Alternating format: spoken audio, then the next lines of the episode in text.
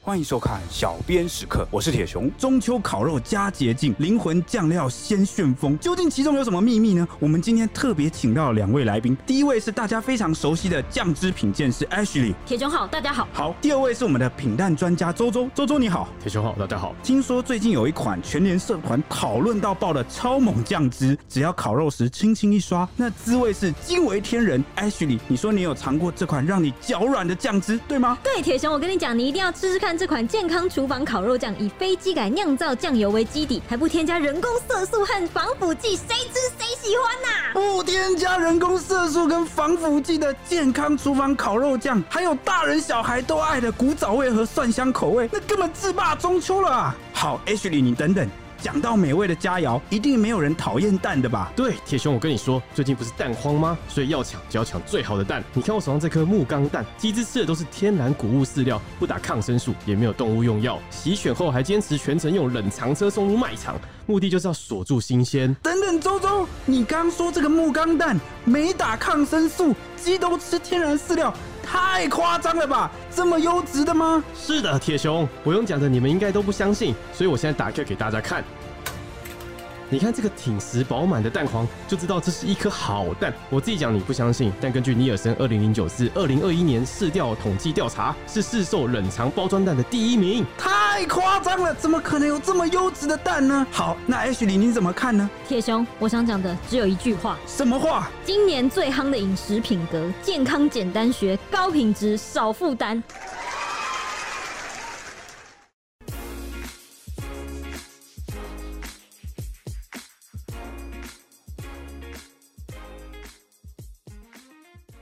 欢迎收听小编没收工。大家好，我是 Ashley，我是铁雄，我是蔡西。台海情势越来越敏感，大家应该有一点感觉了吧？公众人物现在只要提到两岸，常常都会延上成了一些新闻的焦点。尤其是最近台湾艺人到大陆去发展，如日中天，像是出道二十年的甜心教主一。王心凌她爆红之后呢，在裴洛西访谈那个时候，一个中国的事件中也遇到类似的问题，就是被迫表态啦，或者是寻根要回归祖国的萧敬腾啊，或者刘畊宏啊，还有因为吃意大利面然后被封杀的田馥甄。随便举一举例，就是大概这些艺人就至少是一两个月以内发生的政治事件被卷进来的艺人了。那一波未平，一波又起。上一次呢，有跟进央视转发表态说只有一个中国的女星呢，就是今天的女主角杨丞琳。这一次也卷入了政治的争议中，因为她嫁给了李荣浩，现在是中国媳妇了嘛。没想到啊，最近又因为上节目的时候说到一句说我在台北长大，但我是广东人，和我在台湾没吃过什么海鲜，其实吃海鲜是奢侈的，在那引发了网友讨论，瞬间点燃台湾人的怒火，而且不断起底啊，加上 po 一些在台湾吃海鲜的文章来洗脸。他这一次甚至连国家机器都动了起来呢。没错，这一年光是小燕没收工啊，就不知道讨论过几次这种台湾艺人去到这个中国大陆发展，嗯、那就被迫啊，因为这个政治力的缘故啊，需要去做一些表态或者是身份认同的表述。好像如果你不在经历事件的时候这么去做，好就你就跟上列车的话，对对，你好像就没有营业执照了。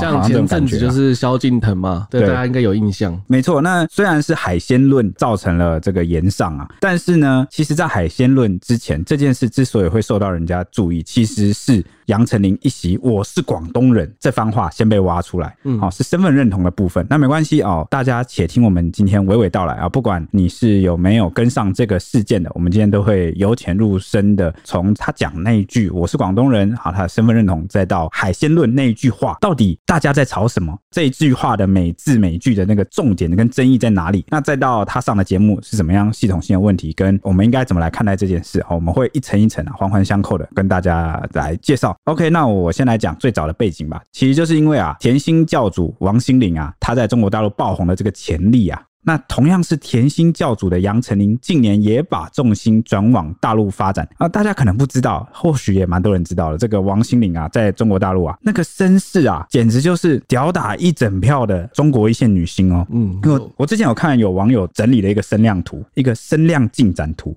然后就是因为那个王心凌王心凌上了那个浪姐，哦，然后就有那个声量就屌打了大家，然后瞬间变成中国最红的台湾女星，然后甚至还在那个中国大陆吹起了一股怀旧风。他那对，因为他那时候是跳《爱你》，对他那一根 声量的那一根就是远超所有的其他艺人，而且是对，就是现象级的屌打。对，我那个时候也忍不住循环放了几遍。对，因为中国大陆的民众，他们特别是三四十岁、二三十岁这一代，这个二十年，他们其实都是听那个台湾的音乐、流行、看那个偶像剧啊、台剧长大的。对，哦，甚至到我几年前呐、啊，去中国大陆旅游，去南京、去江苏，他们有一些卖场什么的，里面都还放着蔡依林的歌。对，蔡依林、周杰伦啊，都放他们的歌。对，害我都觉得有一种嗯，有一种奇妙的感觉，真的，对不对？大的台湾吗？好，对，大概这种感觉。而且因为我们住的是民宿，只有他们还有收藏他们的专辑，看到说哦，这个我也有哎，怎么在这里看到，就很下格这样。对，那既然被封为甜心教主的王心凌可以就此就是成功，也同样被称作是甜心教主的杨丞琳，当然不能放过这个机会嘛。嗯，那他前往中国大陆发展之后呢，近年的节目是一档接一档，像是他参加了综艺节目《生生如夏花》。哎，我觉得如果你身为一个表演才艺的人，就是你是在卖才艺来过生活的话，当然会选择一个比较大的地方，比较大的消费力，或是观众越多越应该说有更多人可以看见的地方。对对对，对对对，因为如果你挤在台湾的话，就真的是虽然说台湾是一个蛮好的露出你的才艺的地方。台湾以前的优势在于，因为我们的中产阶级那时候蛮多，就是经济状况比较好，那有这个市场，因为你中产阶级多了嘛，那大家市民或者是什么民众就有娱乐。的需求，那人人都买得起啊电视电脑，那就自然哦，你的那个资讯传播，我们的这个行业就会比较发达，哦，这是很正常的。那再加上早年的这个台湾，其实呃在政治上没有什么干涉啦，好，一直到现在比较自由，环境比较自由，你比较能够畅所欲言啊，甚至是做出一些创作，你写什么歌就。可以播什么歌？对，社会包容性也比较强。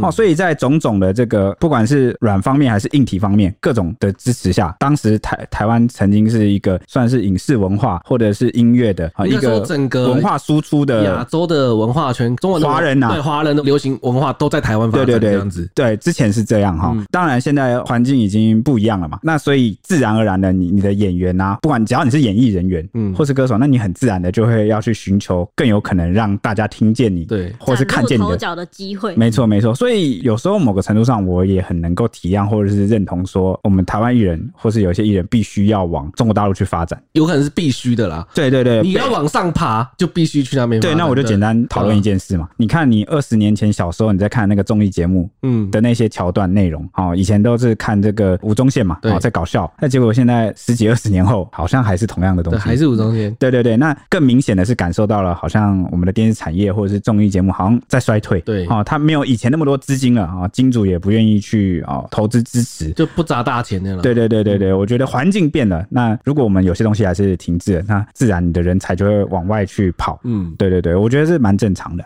那反正这个杨丞琳转往这个中国大陆发展之后啊，除了参加那个我讲到的综艺节目《声声如夏花》，那也在中国首个大学生跳舞的节目《沸腾校园》里面担任导师，所以人气算是扶摇直上啊。那他也都很大方表态对两岸政治的看法。那谈到这个部分，台湾粉丝当然自然是拭目以待，很好奇他到底要怎么表态自己的身份，或是他的认同是什么？我觉得就是每个赴日的台湾艺人必须面对的事情。你说赴？路吗？对对，附录的没办法，就是逃避了。嗯，反正他今年七月三号的时候，他登上中共浙江省委宣传部文化传播节目的那个“还有诗和远方”，这是节目名称哦，挺有诗意的哦。那他在里面就有介绍自己，你，你有办法解释一下这个节目是要？你说我直接看节目。要怎么知道吗？就是看远方会是在聊诗吧。我这个看起来，我觉得应该是个旅游节目啊！真假？我以为这是真的在吟诗之类，就是吟个诗，然后比如说庐山，你要你要怎么吟他的诗？还有诗和远方，我感觉这种节目应该是出外景，然后去到一个很美的地方，然后呢就会啊，蔡西，你看哦，有诗这个远方，这样吗？真美啊！我们来吟一首诗吧，好诗 好诗，哈哈，这种感觉。譬如银河若九天，哇哇！你真的随便一句就可以，这这这个不在脚本上哎。哇，举头，我只会举头望明月。我刚以为你要讲举头三尺有神明。什么意思？还把我当智障是不是啊？好，就是如此文青的这个节目名称，我猜不出来，就是节目内容是什么了。好了，其实就是实境节目，然后确实就是外景类似的那种实境节目。哦，真的哦，那个反正他那个场景是他们在吃吃一顿饭，那杨丞琳就在餐桌上啊，跟其他的这个来宾介绍说，我在台北长大。但我是广东人，然后我先生是棒妇人。我来这节目也是很想跟文化圈多交流，觉得可以提升很多，然后学到很多智慧。因为小时候书真的读不多，就真的太早出来工作了。这怎么听都不像他会讲的话。呃，我也不确定，因为我不是，我不跟他不熟啦，我不认识他。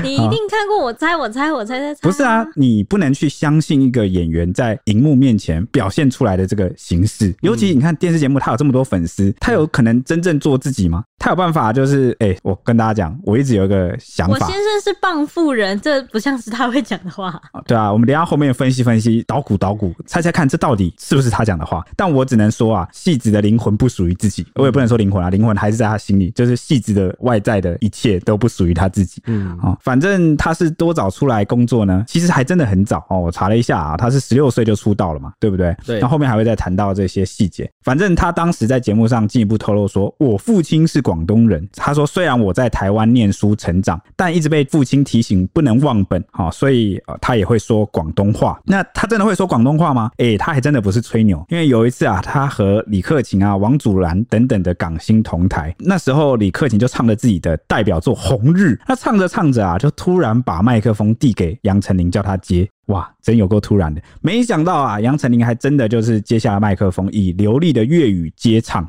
哦，博得了满堂喝彩，这个蛮突然的。要是你没有，如果只是出浅会，或者是你没有任何准备，嗯、可能一下子就打结了，就对，就突袭有没有？突袭。那为什么会把这个麦克风递给他呢？两种可能啊，一种是塞好的嘛。那第二种是呢，嗯、可能就是因为也听过杨丞琳一直讲说，哦，我家祖籍是广东，嗯、哦，所以就想说他应该会粤语吧，然后就递给他。我觉得这种可能性也是有的啦。讲到这里，其实我现在就蛮感慨的，就是现在的艺人，这当明星真的是非常的不容易啊，就常常陷入两难，就一边满意，那肯定。另外一边就不满意，又又又干话。对，然后这种政治的困境其实也不是他们造成的，毕竟他们出道表演才是为了赚钱，是为了生活嘛。结果现在的就是政治情势啊，那政治力为了就是在各层面发挥影响力啊，把他们的那个触手延伸到了演艺圈。什么触手？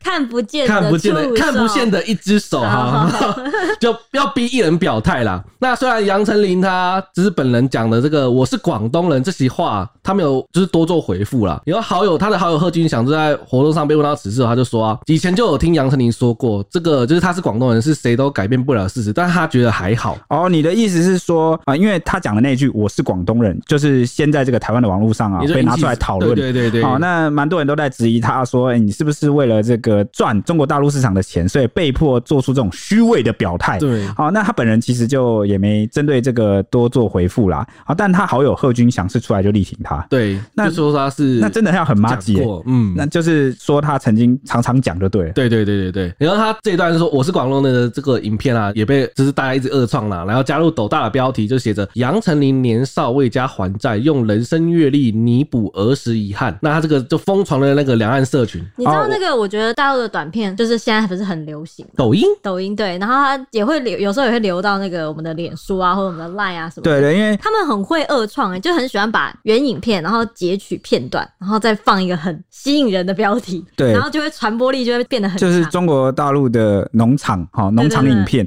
而且呢，我观察到他们特别喜欢两种嘛。我们之前讨论过，第一种是干片，就是什么谁谁谁一个小保全被欺负，然后其实他是什么，他是这个公司的董事长，然后为了什么这个下查民情私访，对，然后才故意就是装作是保全，然后就被那个高级主管羞辱了一顿，然后一个转身华丽转身，然后其实他是怎样怎样，就那种正义总会得到伸张，对，或什么人穷，然后什么志。气高，然后善良，然后被欺负，然后都一定要有个坏人出来欺负他，然后看不起他，然后最后他就一个大翻身。这种就是我们称作叫做励志干片。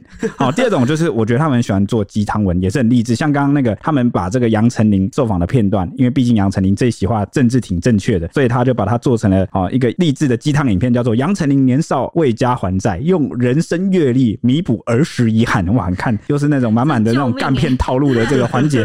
他这个这个年少。少为家还债，到底励不励志呢？其实也是蛮励志，我们后面会提到啦。那反正这个影片就一直在台湾还有这个中国大陆两边，对，就是一直疯狂的转传。对，然后他的那个针对那个我是广东的人的言论啊，那不少粉丝团的网友也都就是分享了一些就是杨丞琳过去的上节目的影片啊，发言对发言，然后证实他过去真的曾多次的强调自己是广东人，一直都有在强调自己是广东人这件事情。结果呢，没想到这个广东人之说一出来之后，后网友又挖出来说，杨丞琳其实在节目上在讲自己是广东人之前，还有一段引发争议的发言。当时参加节目的来宾们正在用餐嘛，然后有一道炸豆腐鱼上菜，他就尝了一口说好吃，然后旁人就好奇的问他说：“诶，台湾人怎么没吃过这个？”就有来宾在旁边帮忙解答，突然说：“台湾没有豆腐鱼。”杨丞琳就坦言说：“嗯，没吃过。其实我在台湾没吃过什么海鲜，早年家里的经济压力也挺大的。其实。”吃海鲜是奢侈的，在那。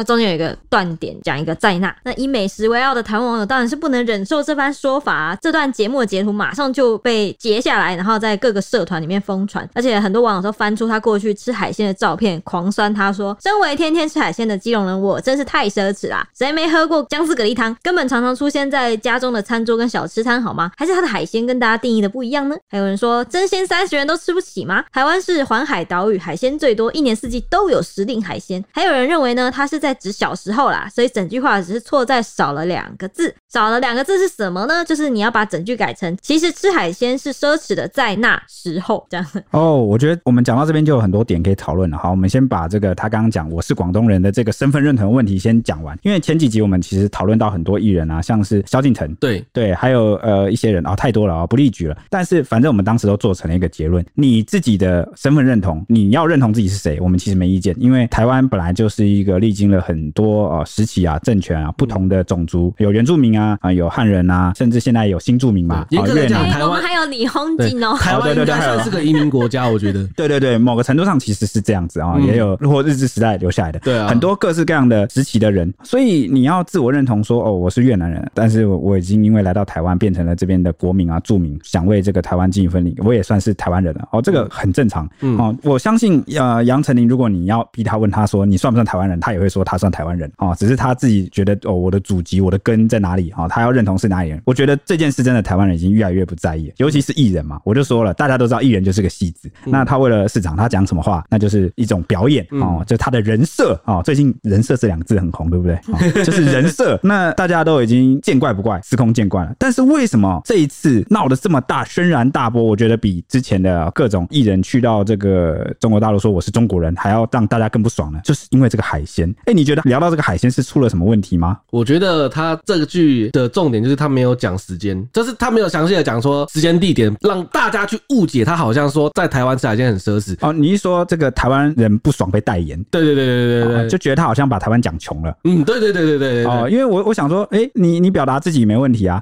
但是大家不爽的是你讲自己，但是如果你讲到别人，大家不喜欢那种被误会的感觉。对啊，而且说实在的，因为台湾人其实真的蛮喜欢吃海鲜的。你说你有讲到这个，就是让台湾，因为台湾也是以美食就是。以为自傲啦，就是你要踩到我们比较骄傲的地方哦。所以呃，艺人怎么谈自己没有问题啊，不要谈到别人 哦。大概可能还有不要踩到海鲜这块地雷，不能讲到吃的，讲吃的我们会不高兴哦。原来如此，艺人大牌，尤其越大牌的来，这其实以前以前也有发生过类似，就是批评台湾美食发，比如说就起争议啊，像那个那个好像有哎，那个港星黄秋生他来台湾的时候，不是说台湾没有美食吗？啊，那时候大家也是哇爆气，对爆气啊。但是我看很多外国人都会干掉皮蛋，说皮蛋是什么鬼东西，超难吃。对，那大家为什么还有猪血、鸭血啊？为什么大家没有生气？可能是他们也觉得，因为那个是那个是偏比较偏门，比较偏门，在地超在地，在地人才懂得美味。因为因为别的国家没有这种食物吧？对啊，所以就会变成你说连接近的形态都没有，对，就很少人会吃成这样。所以我们就可以自然体谅跟理解说，哦，可能你们真的没碰没看过，完全没看过。对，但是你连类似都没有。对，讲我们台湾人吃海鲜这件事情，真的是会生气，就会觉得。哦，哦，拜托，我们台湾人最会吃了。你这样讲，我们台南人要气死哎、欸！台南人餐餐都有海鲜，不是吗？哎、欸，对对对啊，讲到这个，你讲海鲜这两个字，我觉得这也是一个争议来源，因为没有人知道杨丞琳当下那个语境里面讲的海鲜究竟是什么海鲜。对哦对，因为那个杨丞琳不是有说他自我认同，还有他的祖籍都是广东人吗？对。哦，其实广东哦，你在广东讲海鲜这两个字，他们传统意义上，我看到有网友这样讲，他说这个海鲜对广东人来说是生猛海鲜的意思。什么叫生猛海鲜？哦，就是那种龙虾、大闸蟹，就是那种对很高级的、很昂贵的海鲜食材，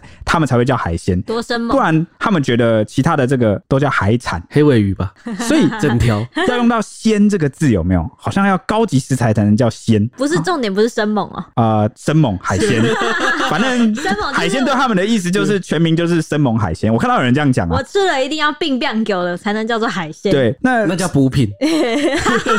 但但我就觉得啦，生猛海鲜不管在哪里都很贵吧？对啊，对啊，一般人可能不会。日本也是下下叫。对啊，生猛海鲜在哪都挺奢侈的 哦，对不对？OK，所以这个一个海鲜各自表述，没有人知道他到底在讲什么程度的海鲜。好，这是这个是第二个点。那第三个点是什么？第三个点是那个来宾，因为那时候看到那个炸豆腐鱼嘛，豆腐鱼上桌了，那来宾就问那个杨丞琳说：“哎，你们台湾你没有吃过豆腐鱼吗？台湾有没有豆腐鱼？”那那个杨丞琳说没有。哎，这个也是个误会，很多人在吵这件事情。豆腐鱼是什么呢？哎，台湾真的有，在哪你知道吗？屏东东港的特产，这个从来没听过，因为在台湾不叫豆腐鱼，豆腐鱼是中国大陆的说法。那你知道在台湾叫什么吗？我跟你跟你解答，豆干鱼啊，不是啦，蛮可爱、蛮特别的名字，因为它的这个本名啊，学名叫做小鳍莲齿鱼，这是日本鱼对吧？日本来的没有 小小，你不要有五个字就以为是日本人好不好？鳍莲齿鱼，我很喜欢小鳍原演的电影，我我严重我严重怀疑，就是大家点知道太少，应该就是不会讲这个名字，这怎么可能讲得出来？更正，你不要以为那是日本鱼好不好？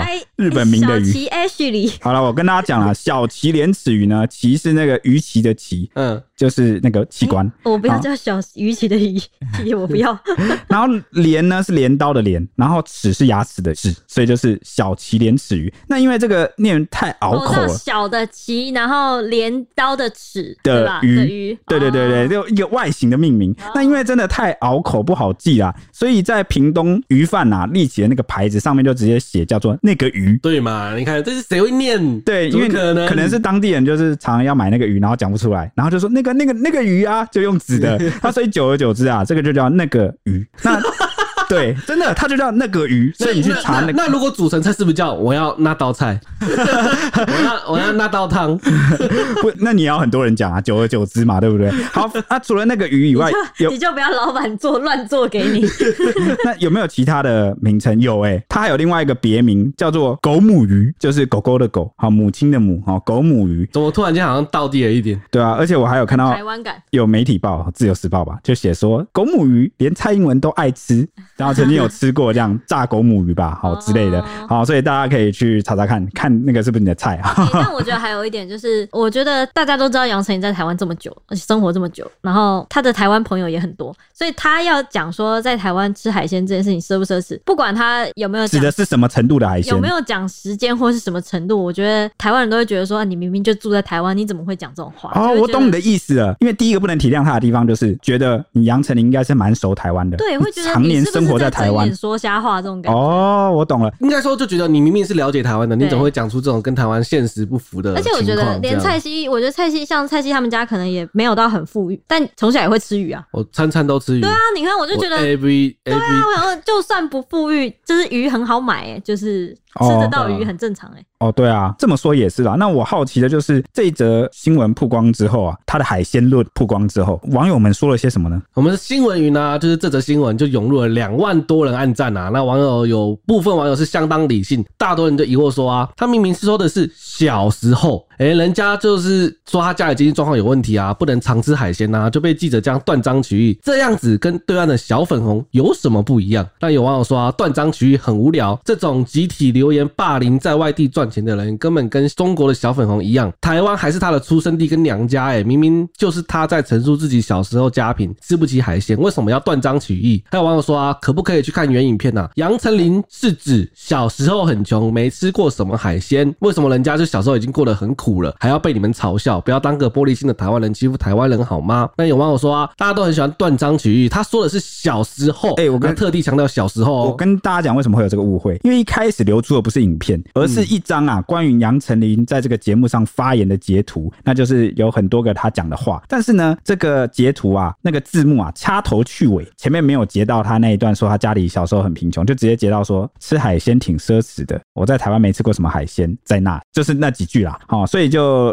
大家就从这张图开始发笑。其中还有一条就是按赞数最高的留言、啊，他的按赞数就高达了一千七百多人认同哦。那这个网友就说啊，杨小姐是一九八四年出生的，麻烦不要说的好像是一九四八年生的。台湾从民国六零年代开始啊，生活就已经开始渐渐起飞了，不至于到让小孩子吃不起肉、吃不起海鲜好吗？吹牛没关系，但不要太矫情啊。这个就是其实就是觉得不满呐、那也有网友不满说啊，真的不需要讨好大陆人，贬低台湾，要抱大腿，请放弃台湾国籍，不要再回来了。那有网友说，在台湾发机却过河拆桥，爱大陆就好好待在那，反正你也是中国媳妇。那有网友说啊，海岛国家吃海鲜算是稀松平常的食物了，怎么会是奢侈呢？那有人说到对岸求发展，讨好对方并不可耻，可耻的是贬低自己的忘本行为。到底要把台湾说到多么的不堪？有人说，哎，可怜的小孩为了人民币出卖自己，这种发言让人感觉很恶心。那有网友说啊，本来很喜欢他的，现在对他好失望。对，那大家为什么会有这种反应？我们大家其实都讨论过。呃，有很多人说他其实原本那一句说什么，其实吃海鲜是奢侈的，在那，那后面可能还接了一个，原本还少了两个字，叫做时候，在那时候。呃，我觉得中文的这个用法习惯上好像不会这么用。你讲的在那，通常啊，绝对在前面，因为这正常你都会说那时候嘛，对啊。啊，如果你真的是要讲那时候，你就会讲说，其实吃海鲜是奢侈的，在那时候，好，或是那时候吃海鲜其实是奢侈的，就是不太会，其实吃海鲜是奢侈的，在那，就是你很难去省略这个时间的这个，应该他的语义是说在台湾没错啦，但是呢，我们看人家说话，其实要看整个语境，你懂吗？像他前面不是有讲说哦，因为我小时候，他前面其实就有讲小时候啊，对。哎，我怎么记得那个原始版的字幕，就节目版的字幕，他讲在那的时候，他还帮他框框写台湾。对啊，好像有哎，但我 我我忘记了，但是因为他就是没有讲出来，所以这个字幕也是后来去呃对去推测的。那因为我们从整个中文语境来看，他如果真的是要讲说在台湾吃海鲜很穷的话，他其实前一句没有必要讲说他早年的时候家里经济压力很大。嗯，他就是你在表达一件事情的时候，你不会去表达没有，他就是上下句啊，没相关的事。对，如果你真的原本就是要表达在台湾吃海鲜很奢侈，台湾很穷，那你就不会需要这一句。你讲完这一句，说我家里啊早年的时候很穷，然后才接下一句。我觉得其实整个语境他的意思就是说他早年的时候家里很穷，嗯，然后再加上在台湾吃海鲜也不是便宜的事。我觉得他的用词不太精准，用奢侈这个就有点大家感觉就不太好，因为这个会容易让这个中国大陆的这个乐听众误会。嗯，那那如果他讲说不是那么便宜，如果是要他讲的是那种比较生猛的海鲜的话，所以整个语境上，我觉得如果要替他讲话啊，真的我们要两个上下结合起来看。好，第一个他说在台湾吃海鲜比较奢侈，有确实是，但是呢，他的时间背景是讲自己早年经济压力状况很大的时候。嗯，那反正这个呃哦事情发酵之后啊，网友不停的啊去他的这个个版去洗脸去留言，那也疯狂发文啊，贴出台湾人几乎每一餐都有海鲜的这个照片，要来打脸杨丞琳啦。那就到这个杨丞琳的脸书跟 IG 洗版，那结果我就发现杨丞琳已经悄悄的啊关掉了社群网站的留言，那他的这个做法就再度了引发了热议。嗯，其实就是网友们不止就是贴出自己每一餐吃海鲜的照片呐，还有网友贴出杨丞琳他过去各种吃海鲜的照片。那布洛克詹姆斯的干屌时间呢，他就一连抛出了七张铁证打脸，啊，怒吼杨丞琳说：“哎，你这番令全台暴怒的言论，当然是激发了台湾乡民的斗志，找出了一堆杨丞琳在台湾爽吃海鲜的照片与新闻。你在台湾的生活真的是太奢侈了。那这照片呢，包含他就是杨丞琳年轻的时候啊，捧着。一整条鱼的旧照，以及过去啊，曾跟王心凌在日本料理店餐厅庆生呐，也曾 po 出满满的海鲜照这样子。而且那个日本料理店啊，它那个餐厅的价格分别是四千元、六千元、八千元不等，就其实是有蛮高档的，蛮高档。确实，哎、欸，哎，这样我可以讲句公道话了吧？嗯，这个价位确实挺奢侈的，因为我也不会这样吃哦。那如果你知道讲到这种程度的生猛日本海鲜的话，我确实吃不起。嗯、那台湾民粉丝团也反酸说，哎、欸，杨丞琳三岁。岁的时候啊，就被送去学芭蕾舞，苦练了十一年。十三岁戴牙套矫正牙齿两年这样子，然后就说啊，请大家不要再抹黑他、误会他了。这是反串吧？反串嘛，对，没错，就是要酸他说这个杨丞琳明明三岁就开始学芭蕾舞，明明就很有钱呐。哎，其实学才艺真的是对，真的很花钱，很花钱，而且戴牙套也是也是一笔钱呢。他他就觉得说，你明明就可以学芭蕾学十一年，然后十三岁又戴牙套，你明明就很有钱，你你的那个什么早年家里经济压力挺大的时候，到底根本就是在胡说八道。嗯，那不止如此，连内政部的小编呢，都借此机会发梗图，然后就是一个类似有点嘲讽的方式啊。那他发什么梗图呢？他用笑死去造句，本来是要宣传那个反诈骗嘛，他就列出了七个笑死的照样造句，没想到其中有一句啊，就搭上了这次的那个海鲜论的争议列车。他写什么？他写笑死，竟然有人说在台湾吃海鲜很奢侈。那这一句啊，就明显是在揶揄杨丞琳啊。那这段言论一出，就吸引了网友的炮火，就痛骂说：“哎，你是不是政府带头霸凌，用国家资源霸凌啊？”短短一天就把他骂到，就小编就默默删，把那个那一句删掉，修正那个图卡。然后他一修正之后，结果还是涌入了，就是破案者刘也在底下狂酸这样子。哦，对，他其实原本他是要怎么宣导反诈骗，你知道吗？他列出了七个笑死啊，前面是哦照样造句，说笑死，竟然有人说 ATM 可以解除分期付款，笑死，竟然有人说可以带大家买标股赚大钱，笑死，居然有人说点数可以援交，好笑死，竟然有人说去柬埔寨一个月可以赚八万块，结果啊，他的最后一句就是刚蔡西讲了，笑死，竟然有人说在台湾吃海鲜很奢侈，哇哦，那诶，欸、这根本就不相关啊，明明就是不相关的事，跟前面的这差蛮差距蛮大的，对，对，这这有几个点很尴尬的，第一个点就是呢，因为他列的这个几个造句后面是不是都在讲那个诈骗话术？对，那你把这个第七点列出来说，有人说在台湾吃海鲜很奢侈，你是不是也把它列在诈骗的等级？对吗？因为前面六个例子全部都是诈骗，对啊，啊，所以你他的这个言下之意是不是在说杨丞琳这一席话是在诈骗？然后第二件事是，这个诈骗可以骗到什么？人的人民的感情嘛？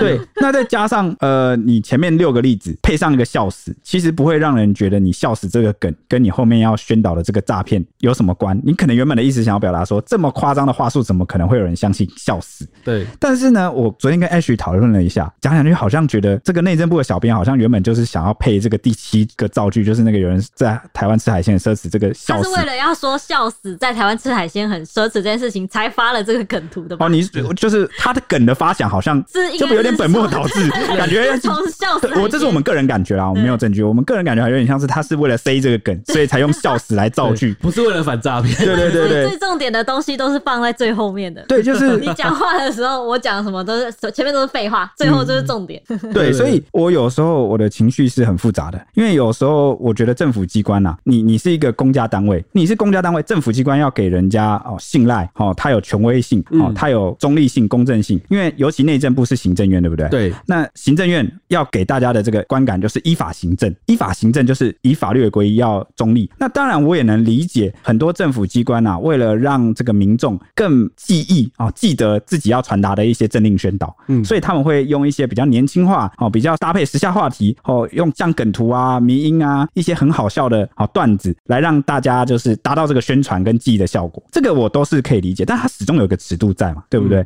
那你的尺度能到什么地步？就跟我们以前有一集在讨论开玩笑的尺度一样，你尺度开的太超过，你就是在伤害别人。那个笑话只有你自己觉得好笑，别别人不觉得好笑，那这个算笑话吗？还是你自己觉得好笑就算笑话？哦，它有个界限在。当这个呃内政部的小编啊，哦，他好像已经跨出了那一步，到了去评论个别事件，甚至有点嘲弄啊，顺便还嘲笑了一下被诈骗的受害受害者。哦，这个就让很多网友很生气了。啊，因为有些网友就讲说，哎、欸，那个有些人去柬埔寨就是被骗去柬埔寨。当然我知道有很多网友讲说，哎、欸，里面有很多那个原本就是犯诈骗集团、犯罪集团的去啊，那个死不足惜，嗯，哦、活该，对，活该。好，但是也有人是他是善良民众，他被骗去啊，对啊，也有真的不知道的民众，因为以前宣导也真的不够，也没有类似的案例传出来，所以他就被骗去了。难道那些人你你可以笑他死有余辜吗？哦，如果我觉得其实就是你可以就不去同情他。你觉得他笨，你觉得他活该被骗去好了，但是也不用自己去嘲讽他，或是去骂他、嘲笑他。对啊，哎、欸，对对对，我觉得蔡西讲的很好。蔡西讲到一个重点，你可以不同情，但你没必要嘲弄。因为我讲说同情是个人自由啦，我就是嗯，就是我不同情你啊，我觉得你活该，那没关系哦。这个同情是个人的那个观感啊，但是呢，你你到嘲弄哦，那好吧，你要用这样的方式去，这也是你个人作为。但如果今天你换个对象，你的身份不一样，你是政府哎、欸，对啊，你是政府机关，你是公家机关，你还能够去，你不同情就算，你还能够去嘲弄吗？哎、欸，你知道，而且而且我们连媒体，我们自己小编，我们自己在下影言都要处处小心，我们都不能随意的跨过那个尺度了，更何况是公家机关。而且重点是你是内政部哎、欸，内政部你知道什么意思吗？就是你是跟这个呃民生民众啊生活啊息息相关的这个好内政部门，嗯，那你说。笑死！竟然有人在台湾吃海鲜很奢侈。我当然知道，大部分人、绝大部分人的民众一定生活都 OK 的，都一定是吃的海鲜，吃得起海鲜嘛。嗯。但我们的社会有这么多阶层，有没有很贫困、贫苦的人？真的有啊。对啊，那现在还是有。那你政府是大家的这个公部门，你在发这一段话的时候，你有没有想到呃有这样的族群存在？那这样某个程度上是不是算是有一些人会受到伤害？嗯。其实，在这个新闻出来之后，我就有看到有一个网友很难过的转了这篇报道。嗯，然后他就在自己的脸书写下，我刚好滑到，我不认识他哦，他刚好按分享，看到有有一个人分享，就说，他说我是被内政部嘲笑的人，因为什么？他从小就是低收入户，那很辛苦，到处借钱，然后申请这个补助，好不容易才可以读书，好去读大学，那也是有背学贷等等，那家里是真的只有逢年过节才会去吃海鲜，真的平常不会去碰。那他讲的海鲜当然是比较高级的那种，就是呃你讲的龙虾、螃蟹什么之类的。可是就是有人他是生活比较辛苦，那他就是被嘲弄到的族群，你内。这部好像不太适合，不管是就柬埔寨诈骗啊，有人受害这件事情，还是海鲜这件事情上，甚至是杨丞琳饰演她这个台湾女性饰演，嗯，好像似乎是不是不该那么情绪性的去评论这件事情？因为很多人也不能接受，很多人就说这是领公堂的，他是领我们纳税人的钱，那为什么要在这件事情上来带风向？那也有人评论说，台湾政府机关近年来到底为什么要把粉砖搞得像什么网红一样，每天都发一堆哗众取宠的东西，看了整个很尴尬，这种感。感觉啦，所以我就说这一次塞的这个梗有点像是噱头求那个扩散，比起他原本想要传达的反诈骗，好像已经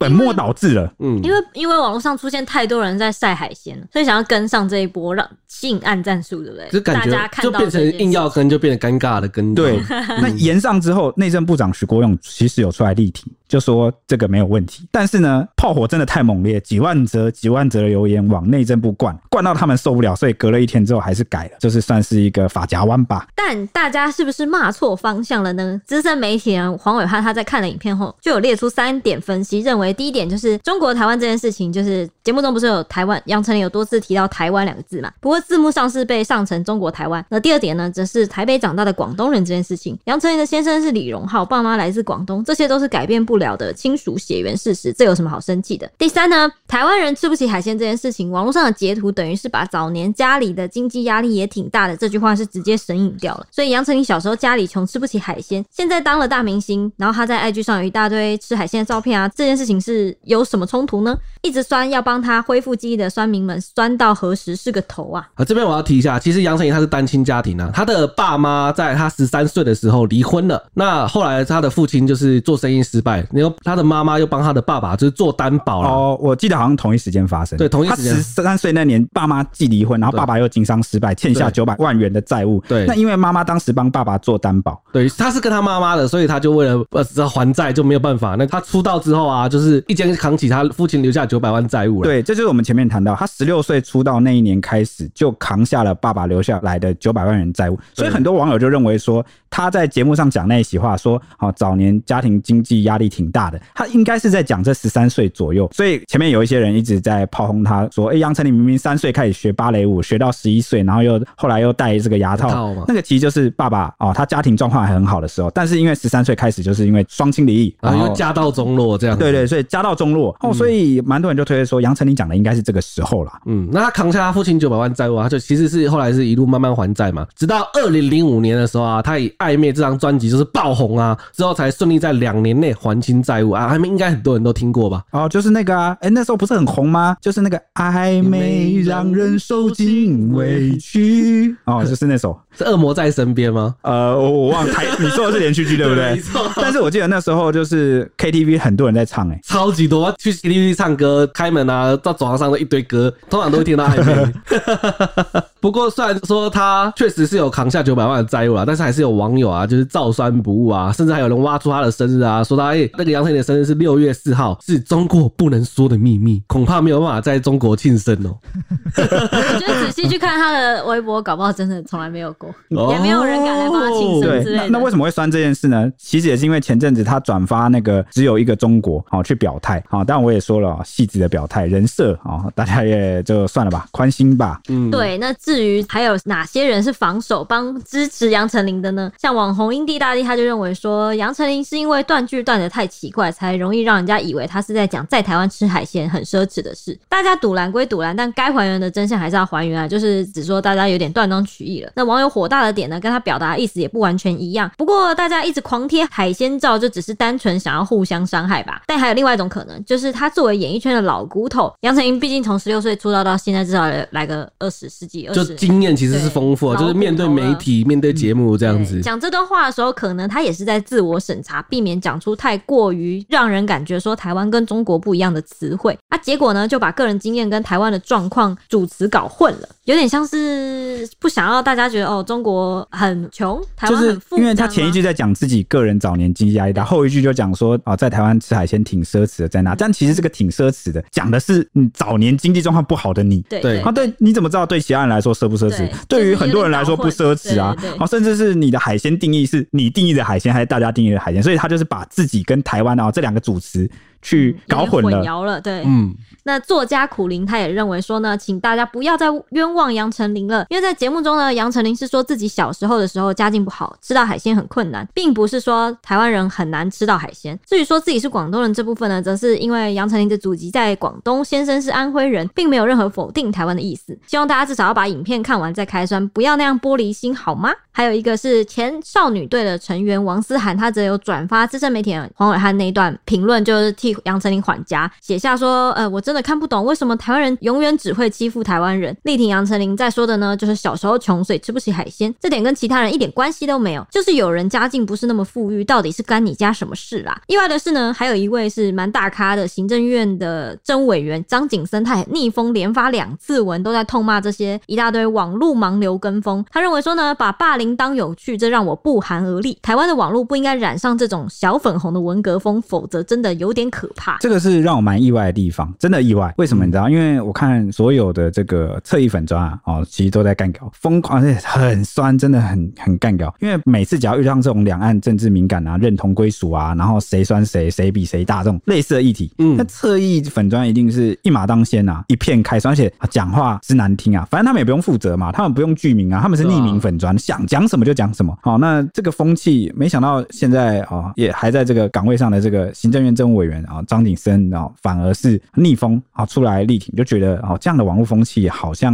真的不太好。嗯，反而跟对面像了。对，那我们以上这一段啊，其实都在讨论他讲的那句话，对不对？他那句话到底哪里有问题？那大家就吵个不停。但是呢，后面的讨论啊，逐渐已经脱离了这句话了，嗯，开始上升到另外一个层次了。上升到什么层次呢？上升到了，哎，他讲话的这个场合啊，他背后代表的系统，好，到底那个节目啊，那个节目为什么让他讲这句话？或者是脱离这句话之外，他到底哦犯了什么错？像是这个球评啊，石明景就认为说，杨丞琳犯下的错误是代他人演，就我们前面讲到代言啦。哦，你自己的个人经验，你不要随便就是把台湾人一起牵扯进来去代言。嗯，他认为呢，杨丞琳谈到自己小时候家境不好，所以觉得吃海鲜很奢侈，这完全没有问题。但他说的那一句在那，哈，吃海鲜是一种奢侈。在那的人不一定会认同，好，所以在那的人，对，我们就是在那的人，所以在那的人提出他们吃海鲜不奢侈的反正是很合理的。嗯，哎呀，这样讲好像有确实，对，因为虽然有些人说在那是指那时候，但我觉得这有点牵强了，因为我们还是要从整个语境来看。嗯，好，我我相信讲的就是地点啦。哦，我不知道大家读了那一句感觉怎么样，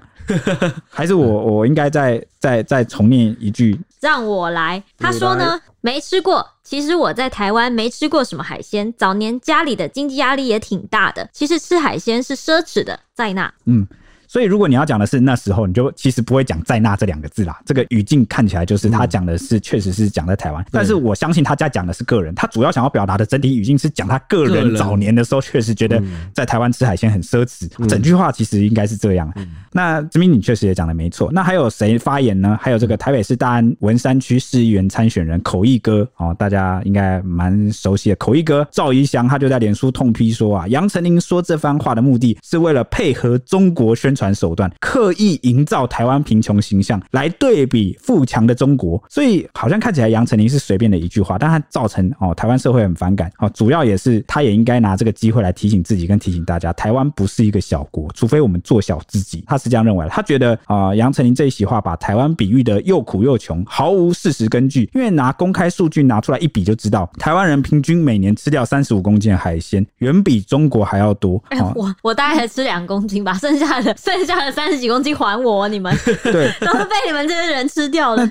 中国人每年平均吃掉多少海鲜呢？每个人平均吃掉二十六公斤了。好、嗯，所以但你当然也不能这样比啦，因为你看居住在中国沿海，他们的这个居民啊，好经济状况比较好，再加上他们有十四亿人，哇，这样子你这样乘一乘，每个人平均还要吃掉二十六公斤，哎，是蛮恐怖的哈。那所以这个呃口译哥赵宇翔就很呛啊，他就喊话说，希望杨丞琳尽快放弃台湾籍。系统化呢，还有一位就是香港作家冯熙乾，他也分析说，仔细看这段海鲜奢侈说的脚本的逐字稿呢，就能明白上文下理和所有人的背景了。如果还坚持你是错怪杨丞琳的话呢，就是在偏帮中共的宣传部，因为他说呢，这个对话的来宾中呢，就有包含。中共人大代表还有中共作协副主席两位大咖就对了。他认为呢，对白如果不是刻意设计的话，正常聊天有可能会直接从吃豆腐鱼开始，隔不了几句就突兀的突然说我是广东人，然后我先生是傍富人吗？而且主持刻意跟这个作协副主席介绍杨丞琳的丈夫李荣浩，就是为了带出杨丞琳之后的独白，要称赞李荣浩很厉害啊，然后说什么也、来这节目就是想要多交流啊，觉得可以提升很多这类的话。他还说呢，甚至可以不必考究说台湾有没有豆腐鱼这件事情。或者是推敲杨丞琳童年的家境好不好？光是看那些假的不能再假的台词，就已知整场戏都是为了抬高中国、贬低台湾。这真的只是尝试。诶、欸，他讲的这个有没有根据？其实还真的有一点根据。原因是因为我们刚刚讲那个节目叫做《还有诗和远方》，对不对？对。那那个节目其实是中共就是浙江省委宣传部文化传播节目。这代表什么？就是它是一个中共经营的一个部的节目。对对对，你可以你可以这样认为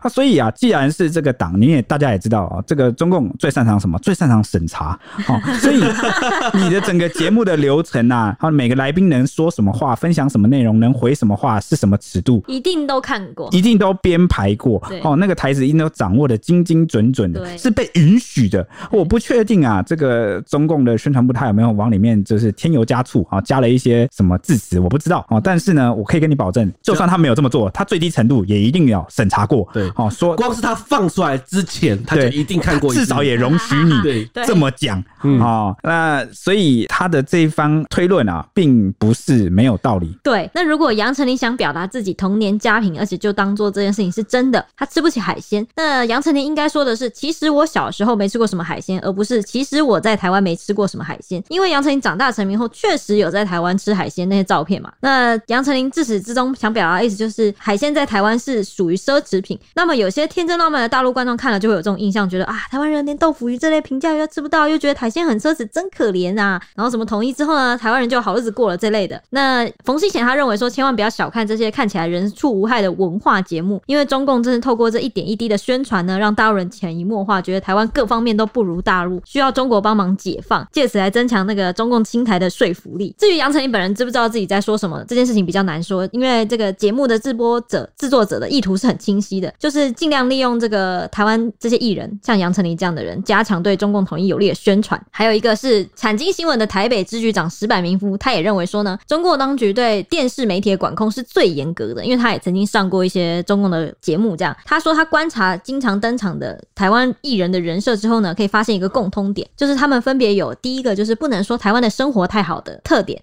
第二点是不能太明事理。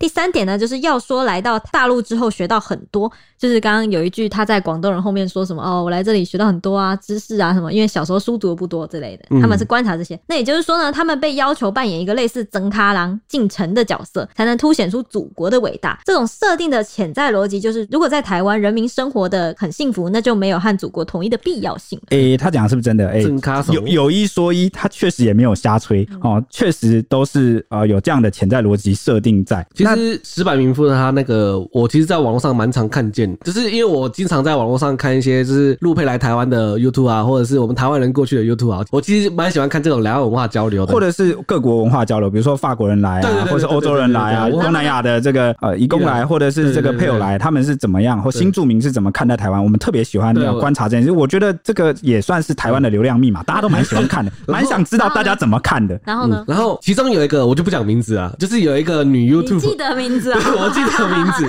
就是有一个女 YouTuber，她就是去那个中国大陆嘛，因为那个时候就是那个影片比较早了，就是那时候台湾的行动支付可能没有那么，虽然说现在也没有到很盛行啊，应该也算也是到处都有，就是没有大陆这么发达，只能说没有那么发达。但是她去大陆之后啊，她就是说，哇，你看这个行动支付太方便了，到处都买到东西，哦出门都不用带钱包，都不用带钞票。她是台湾人吗？台湾人。哦，对，然后就是一种好像听起来很像表妹。好像中国表妹，好，对，你猜对了。哦，直接说出来了，靠！